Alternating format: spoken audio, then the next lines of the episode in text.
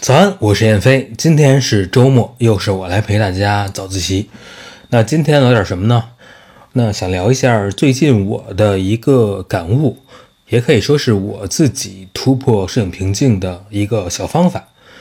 那之前我们在早自习里呢，其实介绍过摄影遇到瓶颈应该怎么办。比如说啊，你可以更换新的器材，或者是换一种拍摄方法。比如说我这段时间我就不用数码相机了，我就改用胶片儿。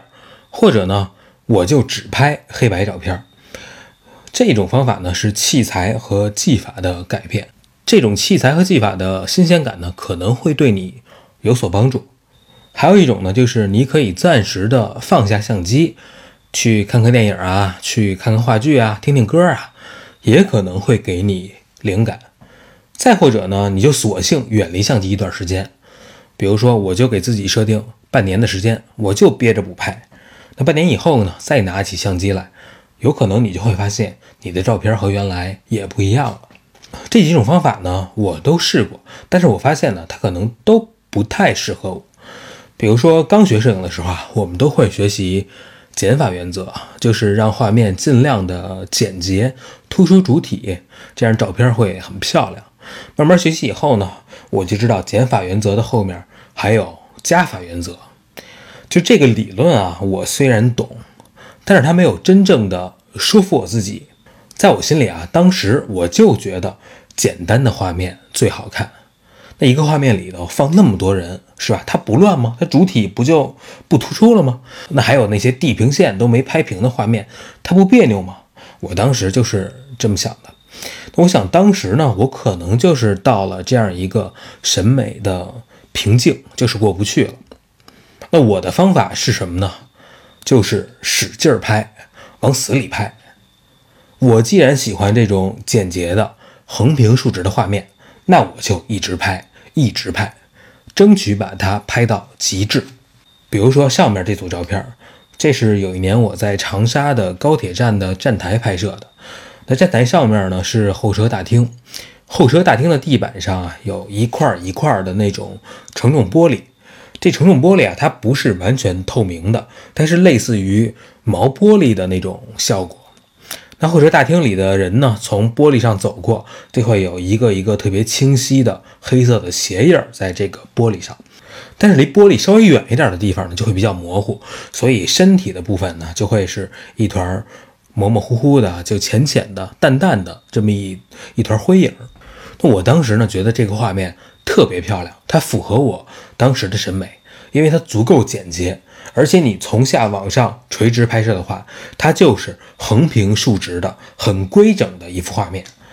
我当时是刚下高铁，我就把行李和书包都放在旁边，站在那块玻璃下面，举着手机拍了大概一个半小时，一直拍到我满意的画面，然后我就心满意足地离开了。那当时那段时间呢，其实类似这种情况有很多次。我看到这种简洁的，我特别喜欢的画面，我就会特别轴的使劲拍，一直拍。呃，用这种方法呢，我就突破了减法原则的这个瓶颈。那具体是什么时候突破的，我有点记不清了。但是最近呢，我又用这个办法解决了一个这两年一直困扰我的一个问题。其实就是前一段时间啊。我跟叶老师一起去崇礼拍了迷笛音乐节。这一迷笛音乐节呢，一共是两天的演出。那第二天晚上拍摄回来以后呢，大概已经晚上十二点多了。我们就在这个住的旅馆一边整理照片，我就一边跟叶老师说：“我说我终于拍够这样的照片了。我所谓的这样的照片，指的就是那种视觉冲击力特别强烈的、特别刺激的那种画面。”这也是我这一两年啊一直突破不了的一个瓶颈。有的同学可能知道啊，我这两年一直在拍球迷，一直在拍看台上的球迷，还有乐队的演出。这段期间呢，我特别喜欢拍摄那种球迷疯狂呐喊庆祝的照片啊，或者是乐队演出那种特别燥、特别疯狂的瞬间。但是拍多了以后呢，我自己总会觉得。这种画面的语言啊，太直白了。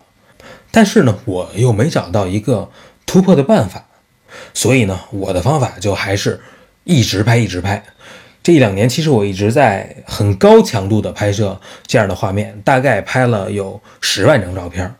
那直到上次这个迷笛音乐节，我是终于觉得我拍够了。那这种够了呢，其实它不是说腻了，以后有这样的画面呢，我可能还会拍，但是我不会特别执着于这样的画面了。那其实呢，在摄影中啊，遇到瓶颈，解决的方法有很多。如果你能够以巧取胜，当然这是最轻松、最省力，也是最推荐的一种方法。但是如果你像我一样，把别的方法都走不通，那这种方法也不妨试一试。它可能会比较轴、比较刚，但是呢，重剑无锋，大巧不工，对吧？它也可能是你解决瓶颈的一种办法。最后是广告时间啊，前一段时间的早自习呢。叶老师分享了很多关于色彩方面的知识。那如果你对这方面感兴趣，明天下午的两点半，在北京，叶老师会有一个线下的摄影讲座，就是关于色彩的。现在呢还有少量的名额，感兴趣的同学可以点击下方的阅读原文查看详情。好，那今天我们就先聊这么多。每天早上六点半，微信公众号“摄影早自习”，我们不见不散。